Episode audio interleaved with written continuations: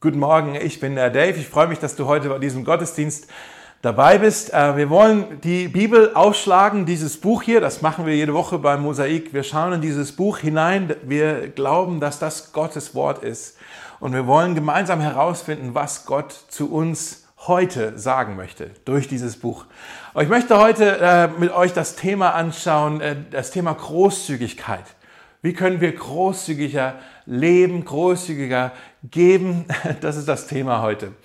Ähm, ich weiß nicht, ob euch das auch schon aufgefallen ist, ob ihr das auch so sagen würdet. Ich glaube, wir leben in einer Gesellschaft, in einer Kultur um uns herum, die sehr vom Materialismus angetrieben wird. Ja, Materialismus ist, ich muss noch mehr Zeugs haben. Ich brauche immer noch mehr Besitz und mehr Geld. Und irgendwie sind wir davon sehr angetrieben, dass wir noch mehr brauchen. Äh, obwohl wir eigentlich, und das ist das Komische, uns geht es heute, zumindest im Westen, im 21. Jahrhundert, uns geht es viel besser als allen Generationen, die vor uns gelebt haben. Wir sind besser dran als die Könige und die Herrscher der letzten Jahrtausende. Sie hatten vielleicht große Palaste, aber wir haben eine viel längere Lebenserwartung. Wir haben eine tolle ähm, Gesundheitsversorgung. Wir können reisen überall, jetzt gerade nicht so, aber normalerweise können wir um die ganze Welt reisen, wenn wir wollen. Wir haben Informationen, wir haben Wissenschaft und steht so viel zur Verfügung und dennoch glauben wir, es reicht uns noch nicht, ich brauche trotzdem noch mehr. Ich brauche ein noch ähm, äh, besseres Einkommen, ich brauche ein noch größeres Apartment, ich brauche ein schnelleres Auto, ich brauche ein neueres Outfit, ich brauche das neueste äh, Smartphone, mit dem ich mit, äh, mich mit der Welt verbinden kann. Ja?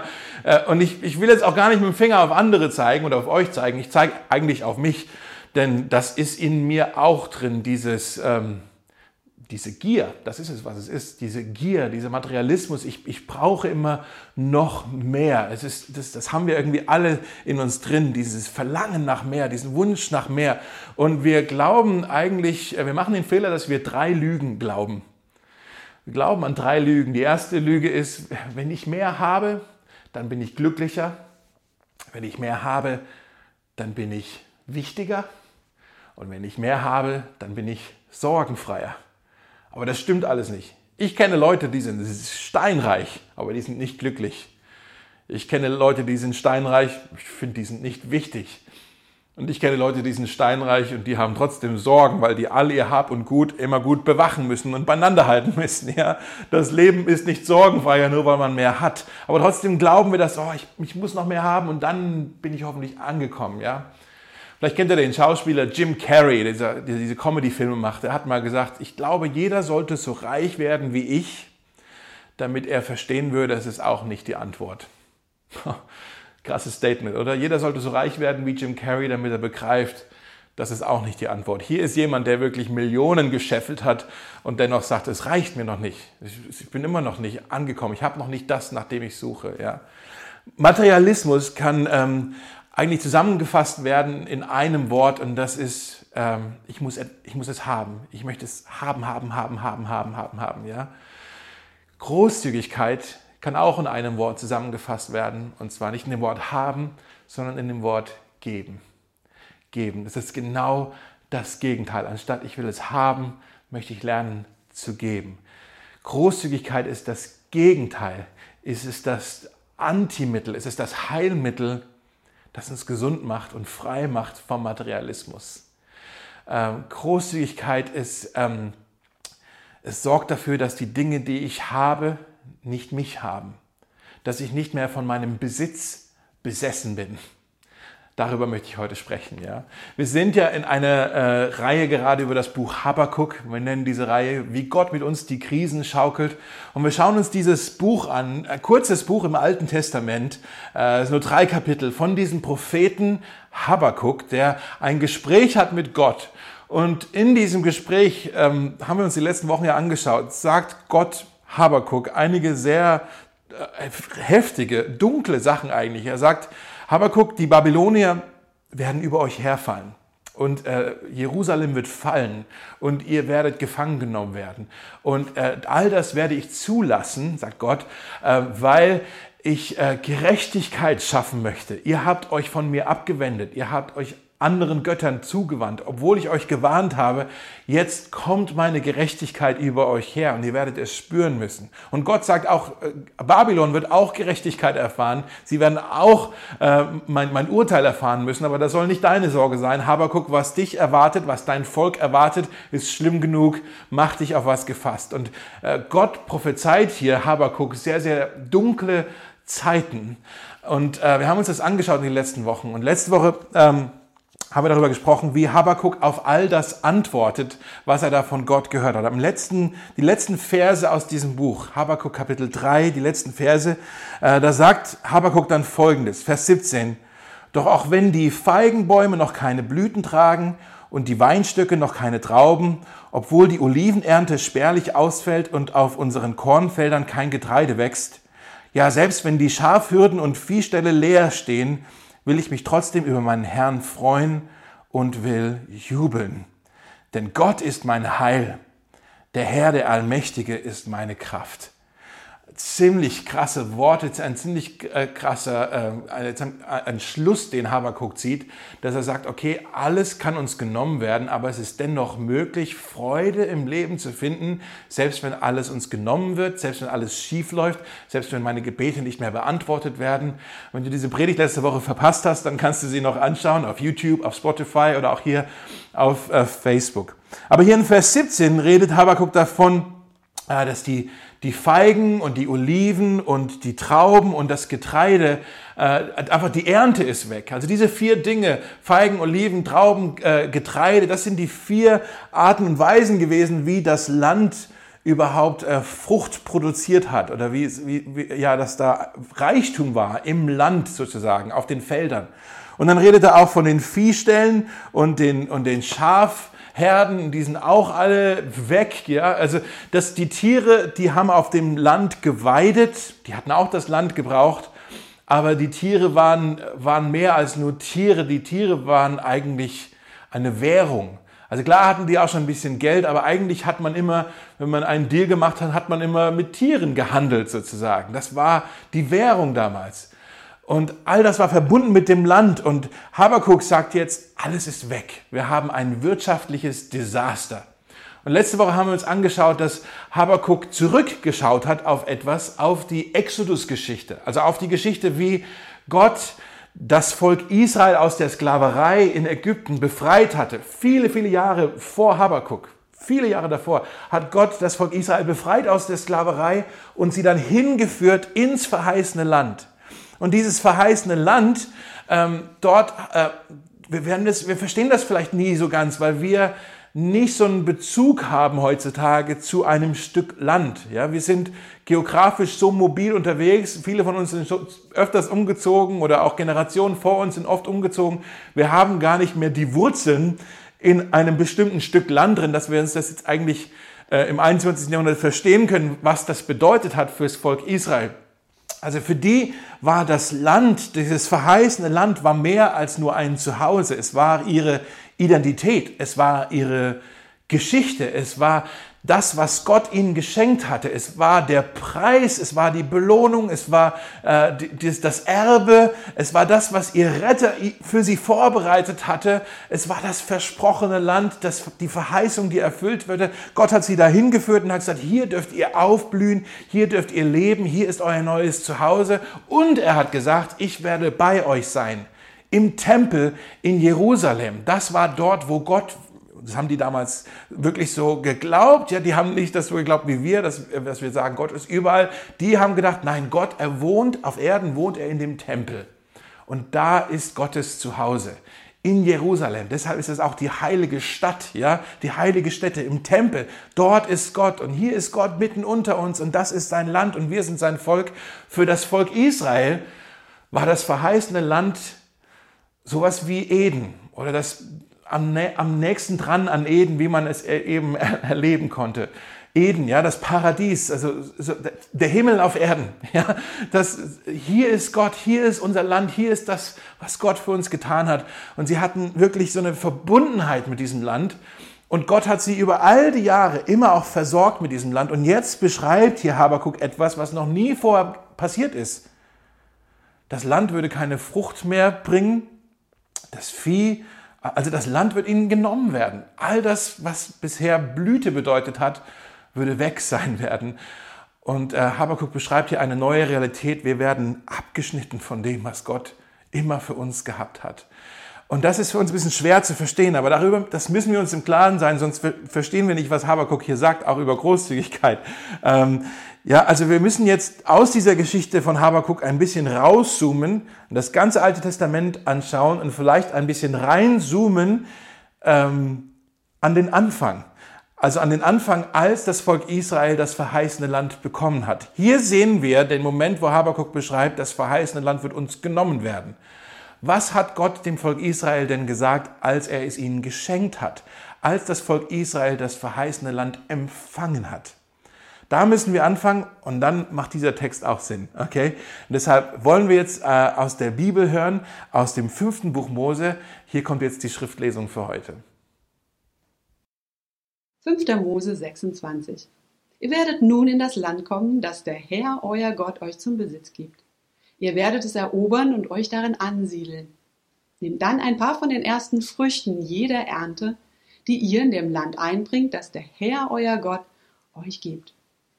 Legt sie in einen Korb und geht an den Ort, den sich der Herr, euer Gott, erwählt, damit dort sein Name angebetet werde. Geht zum diensthabenden Priester und sagt zu ihm, wir bestätigen dem Herrn, deinem Gott, dass wir wirklich in das Land gekommen sind, das er unseren Vorfahren mit einem Eid versprochen hat. Danach soll der Priester den Korb aus euren Händen nehmen und vor den Altar des Herrn eures Gottes stellen. Dann sollt ihr vor dem Herrn eurem Gott sprechen. Unser Stammvater war ein Aramäer, der umherzog und mit wenigen Männern nach Ägypten ging, um dort zu leben. Doch in Ägypten wurde er zu einem großen und mächtigen Volk.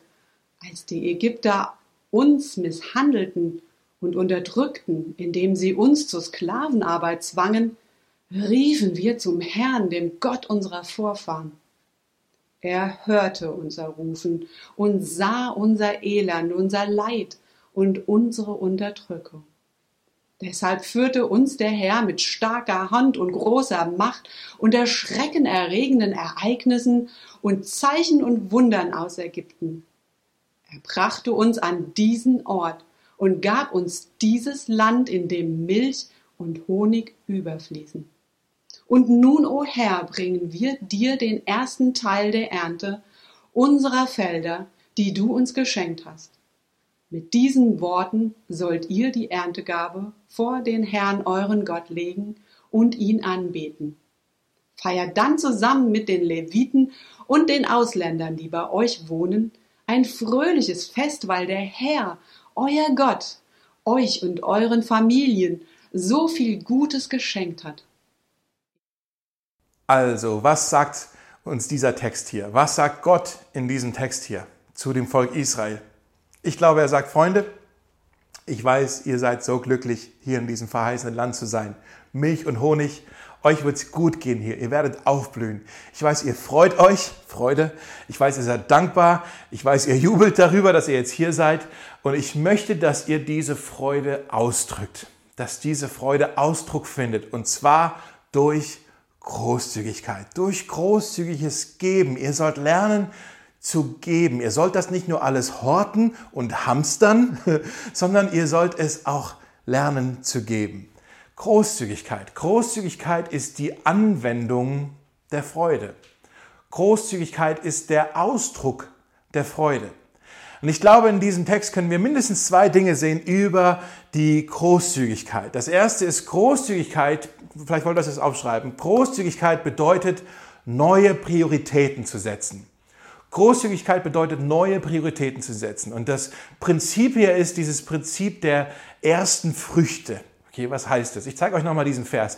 In äh, diesem Kapitel, Vers, also Kapitel 26, Vers 2 steht es so. Da sagt Gott, nehmt dann ein paar von den ersten Früchten jeder Ernte, das ihr in dem Land, in dem verheißenen Land einbringt, das der Herr, euer Gott, euch gibt. Also dieses Land, was ich euch gegeben habe, wird, wird Ernte erbringen. Und von, den, von der Ernte nehmt ihr den ersten Teil, die erste Früchte, und die legt ihr dann in einen Korb und bringt es an den vorgesehenen Ort des Gottesdienstes, zum, zum Priester, dort zum, zum Tempel, dort wo Gott ist. Bringt es Gott zurück. Okay, die meisten von uns sind jetzt wahrscheinlich keine Bauern. Vielleicht hast du mal irgendwann auf dem Feld gearbeitet oder so. Ich nicht. Ich habe da nicht so viel Ahnung von. Äh, aber ich weiß zumindest so viel. Ein Bauer, der von den Feldern, von dem Ertrag der Ernte lebt, ähm, der hat nicht das ganze Jahr über ein ein stetiges Einkommen, sondern er hat eigentlich nur einmal im Jahr ein Einkommen und zwar während der Erntezeit, meistens im Herbst. Dann hat er sein Einkommen, das das ganze Jahr über lang äh, reichen muss. Er arbeitet natürlich das ganze Jahr. Er, er bereitet den Boden vor, er pflanzt die Saat, er bewässert die, jungen, die kleinen Pflanzen, die da aufwachsen, aber das Einkommen kommt erst während der Erntezeit, wenn er weiß, okay, so und so viel habe ich jetzt wirklich auch an Ernte, das kann ich jetzt verkaufen und das ist mein Einkommen und das muss wieder ein ganzes Jahr lang halten, okay? Und man weiß auch nur, wie viel man verdient hat, wenn wirklich die ganze Ernte äh, eingeholt wurde. Nicht nur ein Teil davon, sondern wenn die ganze Ernte eingeholt wurde, dann weiß man, so viel habe ich jetzt verdient. Ähm, wie gesagt, die meisten von uns sind wahrscheinlich keine Bauern, wir kennen das vielleicht nicht so, aber trotzdem arbeitest vielleicht du auch in einem Beruf, wo du auch weißt, okay, äh, mein, mein Einkommen ist ein bisschen saisonabhängig, ja. Äh, meine Investments, die werden, diese Investments werden sich hier wieder auszahlen. Und dieser Vertrag wird erst dann äh, mit, äh, keine Ahnung, Einkommen bringen, ja, oder, oder dieser Bonus wird, den gibt's erst an Weihnachten oder äh, wenn du Musiker bist, ich werde erst in, im Sommer ganz viele Konzerte und Festivalauftritte haben und, und viele von uns sind vielleicht auch in Berufen, wo das nicht ein stetiges Einkommen ist, sondern wo es eher so in Wellen vorkommt. Deshalb kennen wir das vielleicht ein bisschen, ja, aber wenn es jetzt ums Thema Großzügigkeit geht, ums Thema äh, Geben, ums Thema Spenden, ja, ich spende hier an diese, äh, an diese Organisation oder an diese Kirche oder so, wenn es ums Thema Spenden geht. Normalerweise, was wir machen, ist, wir warten, bis wir wissen, okay, so und so viel habe ich jetzt verdient. Und dann schauen wir und dann machen wir ein bisschen Budget Planning und dann wissen wir, okay, diesen Teil, äh, diesen Teil kann ich gerne spenden, das kann ich mir erlauben zu spenden. Das andere, das brauche ich aber auch für meine anderen Projekte sozusagen. Ja, diesen Teil spende ich jetzt. Aber was Gott hier sagt, ist, nee, nee, bringt mir die ersten Früchte.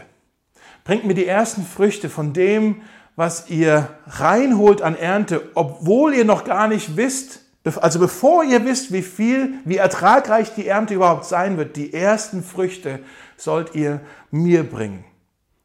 Seltsam, oder? Normalerweise stellen wir die Frage, also wenn es ums Spenden geht und so, dann sagen wir ja, okay, ähm, wie viel kann ich mir denn leisten zu spenden?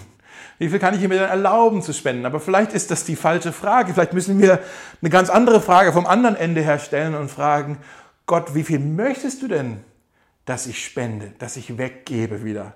Nicht, wie viel kann ich mir leisten, sondern wie viel möchtest du denn, dass ich gebe?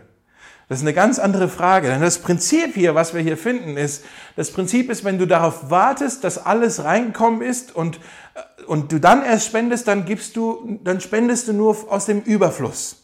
Das, was du dir halt leisten kannst, zu geben, ohne dass es jetzt dich besonderlich, äh, dein Lebensstil sonderlich äh, beeinflusst oder verändert oder dein Lebensstil vielleicht sogar wehtut. Ja, du machst immer noch die Dinge, die du tun möchtest, du leistest dir die Dinge, die du leisten möchtest, du kaufst die Dinge, die du dir kaufen möchtest, du gehst auf Reisen, das, all das, was du vorhattest, leistest du dir trotzdem noch und aus dem Überfluss lernst du dann die Großzügigkeit. Aber wenn du dann ehrlich mit dir bist, die Priorität in dem, wie du deinen Besitz investierst, bist nach wie vor du, bin nach wie vor ich. Die Priorität bin ich und nicht Gott.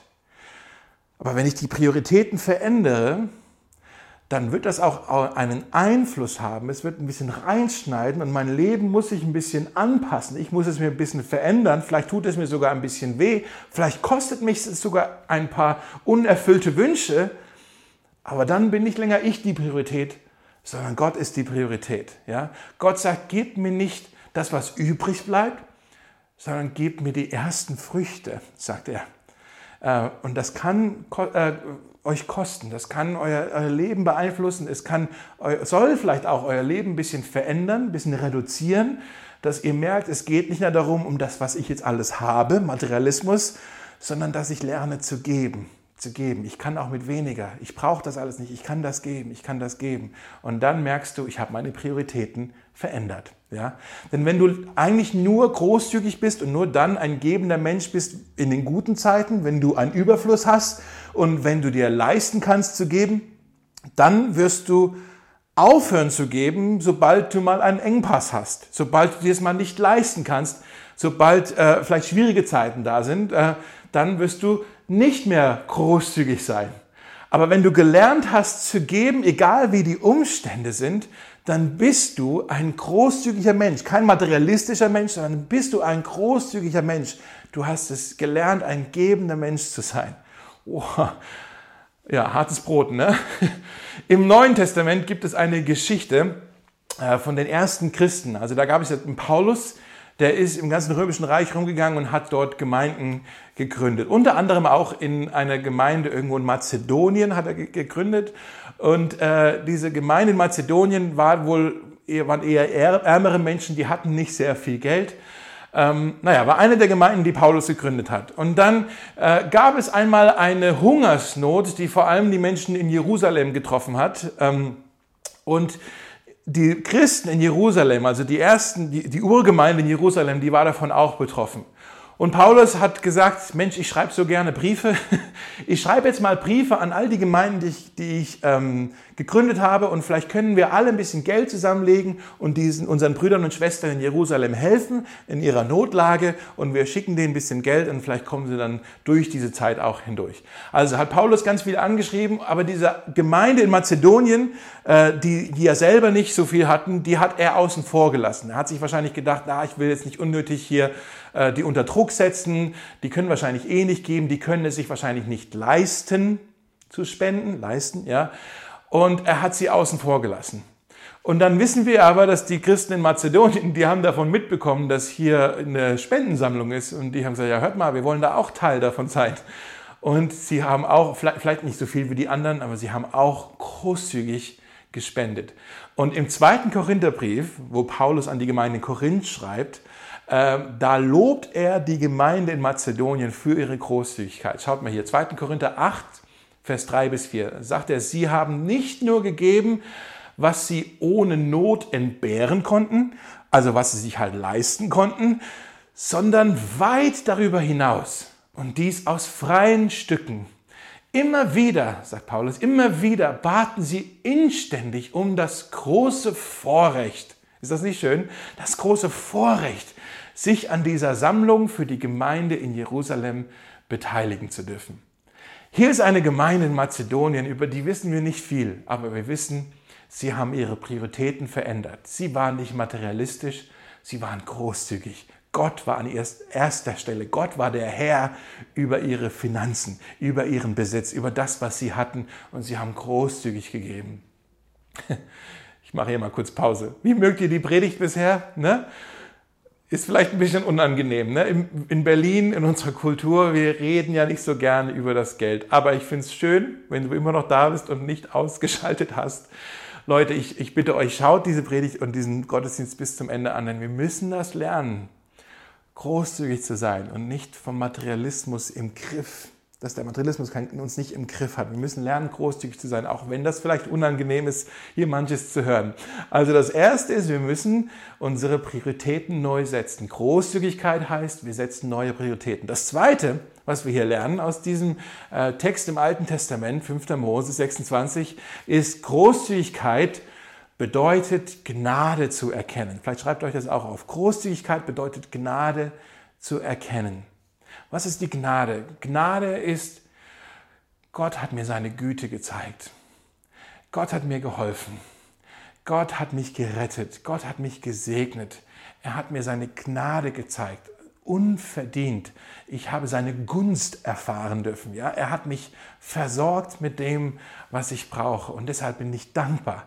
Deshalb bin ich fröhlich. Ich habe Freude. Ich kann mich freuen. Darüber haben wir letzte Woche gesprochen, über die Freude. Okay, also Großzügigkeit bedeutet die Gnade zu erkennen, die Versorgung, die Güte Gottes zu erkennen. Ich möchte jetzt Norman bitten. Einer aus unserer Gemeinde hat die Großzügigkeit und die Gnade Gottes in seinem Leben erfahren dürfen und er möchte uns jetzt davon erzählen. Hallo, Ich bin Norman und möchte euch daran teilhaben lassen, wie Gott für mich und meine Ehefrau sorgt. Wir sind beide Studenten und arbeiten neben dem Studium, um uns über Wasser halten zu können. Vielleicht kennt ihr es auch, dass, wenn ihr auf euren Kontostand guckt, dass es aussieht wie eine Achterbahn und sich alles um diese schwarze Null dreht. Hauptsache, man geht positiv raus am Ende des Monats. Und wir beide ringen sehr in dem finanziellen, erfahren aber auch sehr viel Gnade durch Gott. Und ich will euch heute daran teilhaben lassen, was er alles so für uns getan hat. Natürlich weiß ich, dass Gott für uns sorgen wird und hat uns versprochen, uns zu bekleiden und für Essen zu sorgen und ja, für uns da zu sein. Und trotzdem ist ein großer Unterschied von Wissen zu wirklich auf Gott sich zu verlassen und darauf zu vertrauen. Und jedes Mal, wenn irgendwie unser Konto so richtig krass ins Minus gerutscht ist, und ich meine jetzt nicht nur wie so mal 200 in Dispo, sondern wirklich irgendwas Vierstelliges, dann war das wie so eine Warnleuchte, die anging, wo ich meinte, ey, ich persönlich kann das nicht lösen. Das muss Gott machen. Wir gehen beide arbeiten, wir sind studieren und ich weiß nicht woher mit dem Geld. Und so hat Gott über die letzten Jahre immer wieder einzelne Situationen geschenkt, wo wir auf einmal Geld bekommen haben, wo wir, wir überhaupt nicht gerechnet haben. Sei es auf einmal, dass ein Amtszuschuss da war, dass ähm, auf einmal Arbeitsverträge, die abgeschlossen gewesen sind, nicht ausgezahlt worden sind, was ein halbes Jahr erst später dann vom, vom Staat irgendwie nachgereicht worden ist, das Geld. Und lustigerweise waren diese Beträge, die nachgereicht worden sind, auch immer irgendwie genau diese Zahlen, die dem entsprachen, um wieder auf diese schwarze Null zu kommen. Gott sorgt für uns auf vielerlei Art und Weise. Und auch wenn Finanzen ein heikles Thema sind, ist es das, wo ich glaube ich am unsichersten bin, wenn ich alleine bin. Und hier unterstützt mich Gott irgendwie am meisten. Jetzt zum Anfang der Corona-Zeit durfte meine Frau auf einmal 500 Euro mehr verdienen, für einen geringen Aufwand mehr. Und wir waren wieder abgesichert. Oder wir haben viel Geld durch eine Stromrechnung oder einen Streit mit dem Internetanbieter wiederbekommen und kam immer wieder auf diese Nullsumme. Wir haben nicht wirklich was getan dafür, dass wir das Geld verdient hätten irgendwie, aber wir haben es einfach Gott übergeben, dass er dafür sorgt, dass die schwarze Null wieder auf unserem Konto steht. Und dafür sind wir sehr dankbar und wir haben noch viele weitere Beispiele tatsächlich, wie Gott uns über die Jahre hindurchgetragen hat. Es ist seine Großzügigkeit und seiner Gnade zu verdanken, dass wir uns auf ihn verlassen dürfen und er wirklich für uns sorgt. Vielen Dank, Norman, für deinen Mut. Es ist nicht so ganz leicht, über Geld zu sprechen, aber ich finde es klasse, dass du uns äh, davon erzählt hast, wie du Gnade Gottes in deinem Leben erfahren konntest. Ich glaube, wir haben dir zugehört und viele von uns können, wenn wir mal ein bisschen zurückschauen und ein bisschen umschauen auf das, was wir haben, wir können eigentlich erkennen, Gott hat uns so viel Gnade erwiesen. Gott ist so großzügig zu uns. Gott ist so gut zu uns. Er hat uns gesegnet. Er ist unser Helfer. Und äh, darüber dürfen wir uns freuen. Und diese Freude soll sich ausdrücken in Großzügigkeit. Großzügigkeit bedeutet, die Gnade zu erkennen. Aber was jetzt wichtig ist, für die Gnade zu geben, ist Manipulation aus der Gnade zu geben, ist Dankbarkeit. Für die Gnade zu geben, wenn ich sage, ich tue jetzt etwas dafür und hoffe, äh, dann, dann schuldet mir Gott einen Gefallen, wenn ich jetzt hier sage, oh Herr, ich habe hier was gespendet oder ich habe hier meine Zeit investiert oder meine Gaben eingesetzt. Herr, ich tue das alles, aber jetzt schuldest du mir auch ein bisschen Segen. Wenn ich äh, versuche, damit mit dir etwas zu verdienen, dann ist es Manipulation. Ich versuche Gott zu manipulieren.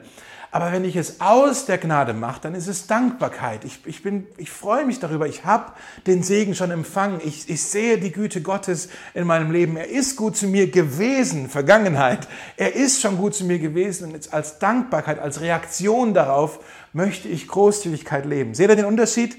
Wir müssen uns gut überlegen, gebe ich, was ist meine Motivation dahinter? Gebe ich, weil ich Gott manipulieren möchte oder weil ich ihm meine Dankbarkeit zeigen möchte? Schauen wir uns nochmal diese Verse an jetzt, also 5. Mose 26, die nächsten Verse. Also in Vers 2 hieß es, er bringt euren Korb mit den ersten Früchten, er bringt es an den vorgesehenen Ort des Gottesdienstes. Äh, und dann in Vers 4 heißt es, danach soll der Priester diesen Korb aus euren Händen nehmen und vor den Altar des Herrn eures Gottes stellen. Und dann sollt ihr vor dem Herrn, eurem Gott, bekennen. Und danach in den nächsten Versen folgt so ein bisschen ein, äh, ich lese das jetzt nicht nochmal alles vor, da folgt ein Zeugnis, da folgt eine Erinnerung. Eigentlich so, wie wir letzte Woche uns schon angeschaut haben bei Habakkuk, dass er sich in Habakkuk Kapitel 3 an etwas erinnert hat. Und das hat ihm geholfen. Und Gott sagt hier zum Volk Israel, ihr sollt euch auch erinnern. Ihr sollt euch an etwas erinnern. Ihr sollt zurückschauen. Ihr sollt ein Zeugnis geben. Ihr sollt etwas vor mir bekennen. Und ihr, ihr, sagt das nicht, um mich daran zu erinnern. Ich kann mich gut daran erinnern, sagt Gott. Ihr sollt euch selbst daran erinnern, wie ihr überhaupt hier gelandet seid in diesem verheißenen Land. Denn dieses Zeugnis, was da kommt, ist eine Erinnerung an die Exodus-Geschichte.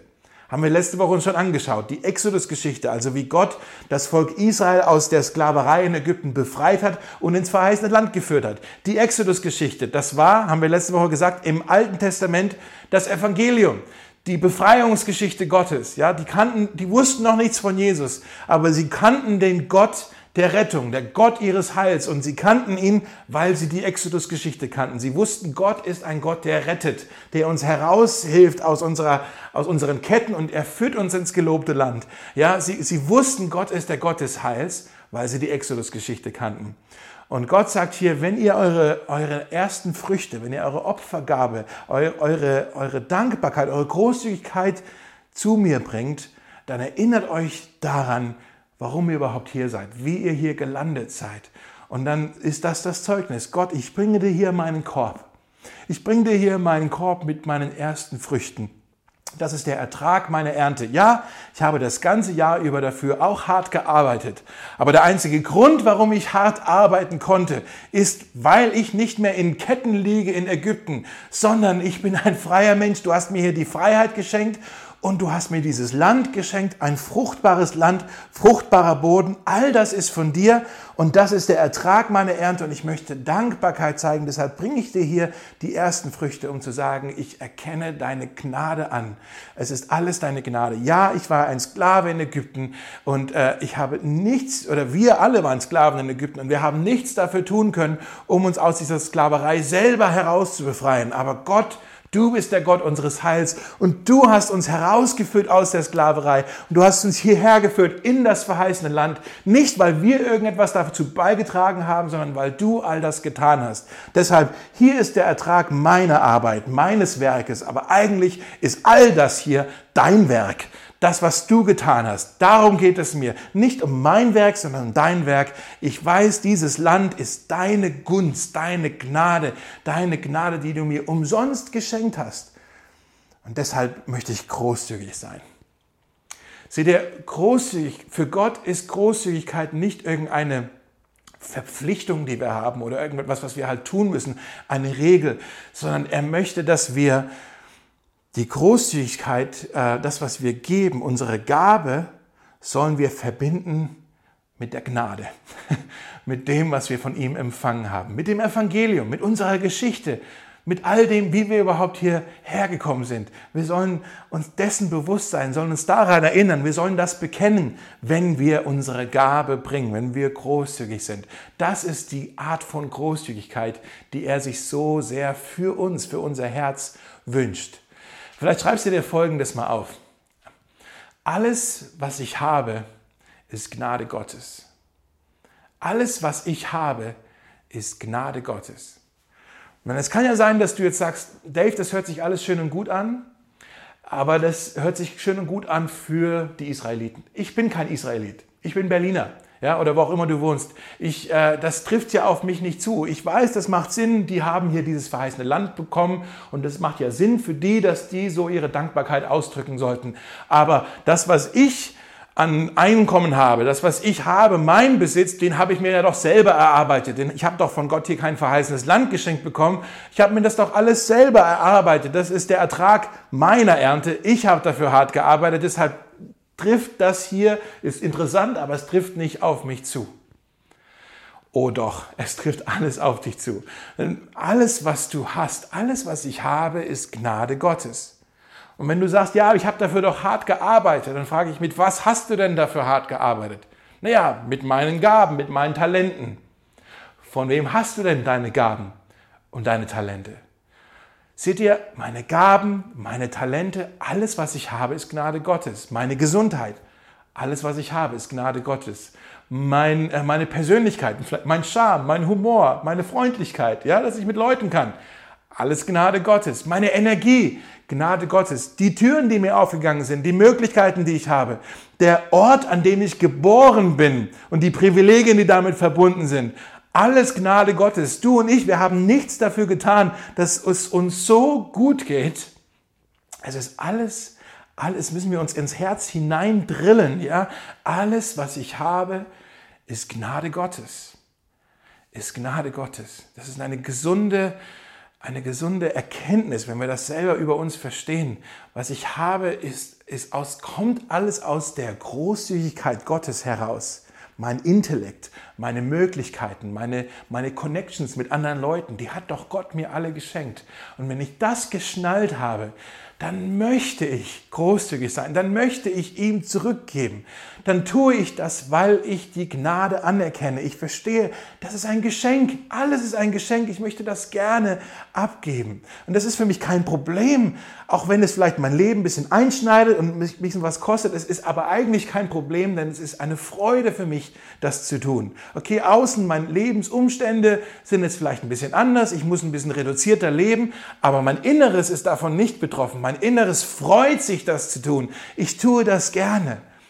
Wenn du in der Gnade ruhst, dann gibst du gerne großzügig und es ist kein Problem für dich, das zu tun.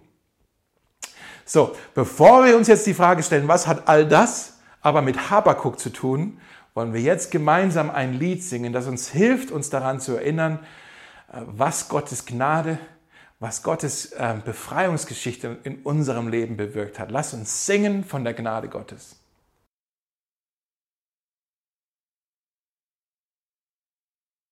Okay, also wir haben verstanden, das verheißene Land für das Volk Israel war weit mehr als nur Erde und Steine und Mineralien. Für sie war es ihre Identität, es war ihre Geschichte, es war ihr Gott geschenktes Zuhause. Gott hat ihnen das Land geschenkt. Es war ihre Freiheit. Und Gott hat ihnen gesagt, äh, dass sie sich immer daran erinnern sollten, wie sie in das verheißene Land gekommen sind. Gott hat ihnen gesagt, Erinnert euch daran, denkt daran, dass ich euch hierher gebracht habe. Feiert das, erinnert euch daran, freut euch darüber und eure Freude soll Ausdruck finden in eurer Großzügigkeit, dass ihr mir etwas davon zurückgebt und das anerkennt, dass ihr neue Prioritäten gesetzt habt, dass ich der Herr bin über euren Besitz, ja, und auch, dass ihr anerkennt, dass alles Gnade ist, dass ihr alles aus meiner Hand empfangen habt. So, das war am Anfang, als das äh, Volk Israel das Land bekommen hat. Und jetzt schauen wir nochmal zurück zu Habakkuk, wo Habakkuk beschreibt, dass wohl diese ganze Zeit jetzt in dem verheißenen Land anscheinend zu Ende kommen wird. Und Habakkuk schreibt in Kapitel 3, Vers 17. Und wenn wir uns das jetzt ein bisschen bewusst gemacht haben, ich, ich hoffe, ihr hört so ein bisschen den Schmerz von Habakkuk in diesen Worten, dass, wenn er schreibt, Vers 17, doch auch wenn die Feigenbäume noch keine Blüten tragen und die Weinstöcke noch keine Trauben, und obwohl die Olivenernte spärlich ausfällt und auf unseren Kornfeldern kein Getreide wächst, ja selbst wenn die Schafhürden und die Viehställe leer stehen. Versteht ihr, bis zu diesem Punkt hat das verheißene Land dem Volk Israel immer eine Ernte beschert. Das verheißene Land war immer ein blühendes Land gewesen. Und jetzt zum allerersten Mal beschreibt Habakuk eine völlig neue Realität. Und er sagt, was ist denn, wenn es gar keine ersten Früchte mehr gibt? Was ist denn, wenn es gar keine Ernte mehr gibt? Was ist denn, wenn die Versorgung zu Ende ist und wir verhungern müssen? Was ist denn, wenn unser Schutz weg ist und wir unseren Feinden ausgeliefert sind? Und was sagt Habakuk? Er sagt, ja, wenn das passiert, dann wende ich mich Gott ab. Nein, er sagt, dennoch will ich mich, ich will mich trotzdem über meinen Herrn freuen. Und ich will jubeln. Er sagt nicht, ich will mich über meine Ernte freuen, sondern er sagt, ich will mich über meinen Herrn freuen und ich will jubeln, denn Gott, Gott ist mein Heil. Gott ist mein Heil. Ich freue mich nicht über die Umstände, sondern ich freue mich über Gott, denn er ist mein Heil. Er ist meine Rettung und meine Rettung ist genug für mich. Ich habe, letztendlich habe ich das, was ich am meisten brauche. Das ist mir sicher. Und darüber kann ich mich freuen. Und deswegen kann ich auch weiterhin großzügig sein. Ich kann trotzdem meinem Gott dankbar sein. Ich kann mich darüber freuen, dass ich Gnade empfangen habe, selbst wenn alles schief läuft, selbst wenn meine Umstände anders sind, als ich mir das erhofft habe. Und äh, die meisten sagen jetzt wahrscheinlich, Habakuk, was du hier sagst, das hört sich nobel an, das hört sich richtig an, aber ich kann beim besten Willen nicht sehen, wie ich so leben soll, wie ich so eine Haltung haben kann, so wie du sie ja hast, mein lieber Habakuk, ja. Ich weiß, ich sollte mich freuen, trotz der Umstände. Ich weiß, ich sollte jubeln über den Gott meines Heils, aber ich habe das echt versucht, kann ich mal ehrlich sein, aber die Umstände, sie erdrücken mich doch zu sehr. Ich krieg das nicht hin. Ich habe es versucht, ich kann es nicht. Und sind wir jetzt mal ehrlich miteinander, ja? Also die, die meisten von uns, wir lesen diesen Text und wenn wir ehrlich sind, dann sagen wir, Habakuk, das Beispiel von Habakuk hier ist nicht inspirierend, es ist erdrückend. Es erschlägt uns. Er legt die Messlatte zu hoch an. Wer kann denn beim besten Willen so leben wie Habakuk? Ja, ich möchte das zugeben. Ich kann das nicht. Du kannst es wahrscheinlich auch nicht. Habakuk ist beeindruckend natürlich, seine Haltung sehr ehrenhaft, sehr heldenhaft. Okay, schön für ihn, er scheint da über den Umständen so zu, zu schweben, aber ich schwebe nicht über den Umständen. Ich bin mittendrin in meinen Umständen. Ich finde nicht, ich bin noch nicht an diesem Punkt angekommen, wo ich sagen kann, okay, jetzt kann ich mich einfach freuen, auch wenn ich hier verhungere. Nein, wer kann denn überhaupt so leben? Wenn wir nur auf Habakuk schauen, ich glaube, dann entmutigt uns eigentlich die Geschichte, weil es uns doch zu sehr daran erinnert, was, okay, so bin ich nicht. Ja? Äh, das entmutigt uns, es ist überwältigend für uns. Aber wenn wir auf den schauen, auf den Habakuk zeigt im Neuen Testament, Habakuk weist auf jemanden hin. Wenn wir auf den schauen, auf den er hinweist, auf den Gott unseres Heils in Person von Jesus Christus, unseren Retter, dann finden wir dort eine Quelle der Freude. Da finden wir dort ein Beispiel, das uns nicht erschlägt, sondern das uns einlädt, wirklich Freude und Großzügigkeit und Freiheit zu finden. Seht ihr, Habakuk, er weist auf Jesus hin. Habakuk ist ein Mann, ihm wurde alles genommen, und dennoch hat er es gelernt, weiter auf Gott zu vertrauen und sich über den Gott seines Heils zu freuen. Bei Jesus sehen wir am Ende seines Lebens, wie ihm alles genommen wurde, selbst die Kleider an seinem Leib. Und er wurde splitternackt an ein Kreuz genagelt, zum Gespött vom Mob von Israel, vom Pöbel von Jerusalem, ja. Hing er dort am Kreuz, hatte nichts mehr, Scheinbar hat sich selbst Gott von ihm abgewandt. Und die Aufmerksamkeit des Vaters und die Liebe des Vaters, die er bisher immer kannte, war ihm nicht mehr sicher. Und so hing Jesus allein, verlassen von Freunden, alles weg, hing er am Kreuz. Und was betet er? Er betet, mein Gott, mein Gott. Er hat sich zu Gott hingewandt, nicht von Gott abgewandt, er hat sich zu Gott hingewandt und er betet, mein Gott, das ist Vokabular aus dem Alten Testament, aus dem Bund, ja, den Gott mit Menschen geschlossen hat. Jeremia zum Beispiel steht das, wo Gott zu dem Volk Israel sagt, ihr werdet mein Volk sein und ich werde euer Gott sein. Wir sind in Beziehung. Und Jesus betet, mein Gott, ich wende mich zu dir zu. Ich habe zwar nichts mehr, aber dennoch vertraue ich nach wie vor nur dir. Ich schaue auf Gott, sagt Jesus. Ja? Und er tat es für dich und für mich. Seht ihr, im Alten Testament, in 5. Mose 26, da wurde dem Volk Israel gesagt, dass sie sich dran, an die Gnade erinnern sollten. Sie sollten sich daran erinnern, dass Gott ihnen alles geschenkt hat und was Gott alles für sie getan hat. Sie sollten sich darüber freuen, über diese Gnade, die sie umsonst empfangen durften. Aber was sie nicht wussten im Alten Testament, was wir aber wissen wegen Jesus, ist, dass die Gnade Gottes für uns zwar umsonst ist, aber sie hat doch ihren Preis. Sie hat Gott alles gekostet. Sie hat Gott alles gekostet, denn Jesus, als er am Kreuz war, hat er wurde alles ihm genommen, alles wurde, wurde von ihm genommen. Er hing dort, um für unsere Sünden zu bezahlen, um uns zu retten. Gnade ist umsonst, aber sie hat Jesus alles gekostet. Und der einzige Grund, warum du und ich, warum wir gerettet sein können, ist, weil Gott gegeben hat. Weil es ihn gekostet hat. Er hat gegeben. Gott ist ein großzügiger Gott. Gott ist ein gebender Gott. Johannes 3, Vers 16. So sehr hat Gott die Welt geliebt, dass er seinen einzigen Sohn gab. Er hat gegeben. Er hat nicht daran festgehalten. Er hat ihn uns gegeben. Und er gab so viel, dass es nicht nur seinen Lebensstil ein bisschen verändert hat, es hat sein ganzes Leben ihn gekostet, Jesus Christus. Und wenn du das sacken lässt in deinem Herzen, und manche von uns, wir haben verlernt, darüber zu staunen.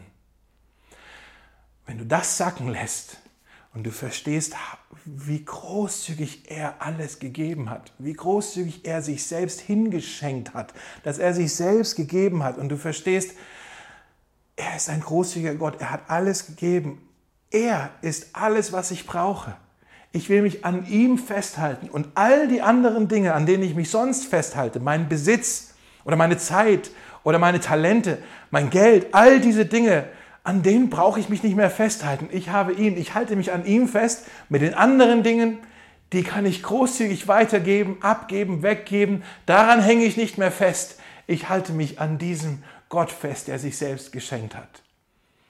Denn wenn du verstehst, wenn du die schenkende Gnade von Jesus verstehst, wenn du das begriffen hast, dann brauchst du weniger und kannst mehr geben. Wenn du die schenkende Gnade von Jesus verstehst, dann ermöglicht dich das, weniger zu brauchen und großzügiger zu geben, egal wie die Umstände sind. Okay. Bevor ich jetzt zum Abschluss gleich bete, vielleicht siehst du hier irgendwo den Elefant im Raum, ja, und du stellst dich die Frage, okay, Dave, warum predigst du heute diese Predigt? äh, haben wir beim Mosaik vielleicht gerade äh, ein bisschen Finanzprobleme? Warum sprichst du hier so über Großzügigkeit? Und äh, ja, ich lass mich das aber ansprechen. Falls du dir diese Frage gestellt hast, falls du dir die Frage bisher noch gar nicht gestellt hast, stellst du dir die Frage spätestens jetzt, ja. Wie geht es eigentlich der Gemeinde finanziell? Müssen wir eigentlich hier mehr zusammenhalten finanziell? Und ich möchte euch sagen, natürlich äh, schauen wir während der Corona-Zeit nochmal ganz genau, also wir schauen sowieso immer drauf, aber jetzt nochmal ganz genauer auf auch die Zahlen. Wir haben ja nach wie vor auch äh, Rechnungen zu bezahlen und Gehälter und, und äh, ja, laufende Ausgaben sozusagen. Äh, aber ich möchte euch sagen, und auch das ist auch wichtig, dass ihr das mal hört, uns geht's okay, ja, wir halten uns über Wasser, äh, natürlich auch, weil so viele von euch und dafür ein herzliches Danke im Namen der ganzen Gemeinde, weil so viele von euch so treu und großzügig spenden und geben. Das ist wirklich was Besonderes. Wir machen uns im Team ja auch viele Gedanken darüber, wie das sein wird. Wir hoffen ja demnächst mal jetzt eine Ankündigung machen zu können. Wir sind noch ein bisschen dran am Feilen, aber bald eine Ankündigung zu machen zu können, wie das sein könnte, wenn wir langsam uns auch wieder in irgendeiner Form treffen. Und äh, dadurch, dass es so viele Auflagen gibt, hat das natürlich mit einem großen Aufwand was zu tun und dieser große Aufwand wiederum wird uns auch etwas kosten.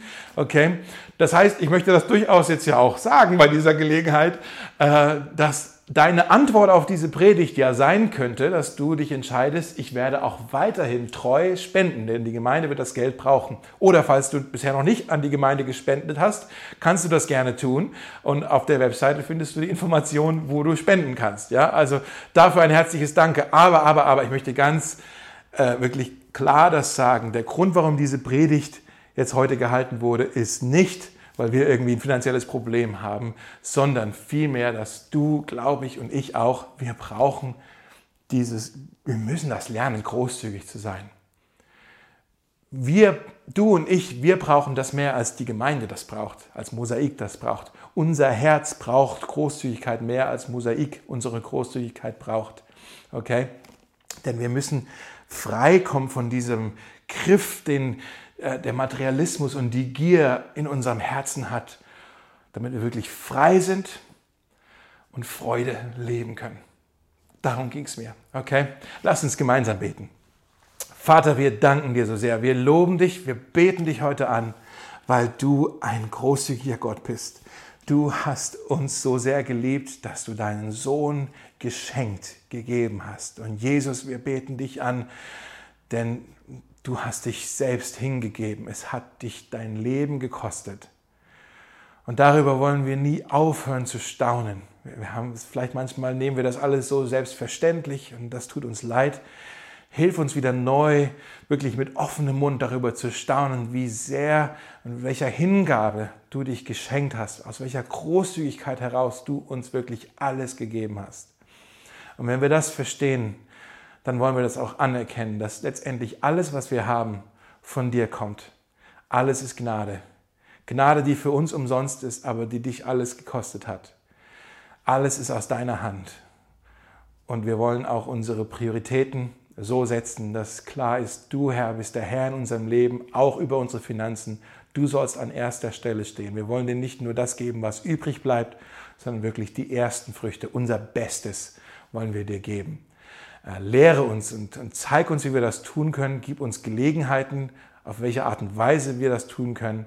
Und wir sind sehr gespannt, wie du auch weiter uns versorgen möchtest mit all dem, was wir brauchen. Nicht all dem, was wir uns wünschen, aber mit all dem, was wir brauchen, so wie wir es auch bei Norman gehört haben. Äh, wir beten das in Vertrauen und in deinem Namen. Amen. Amen.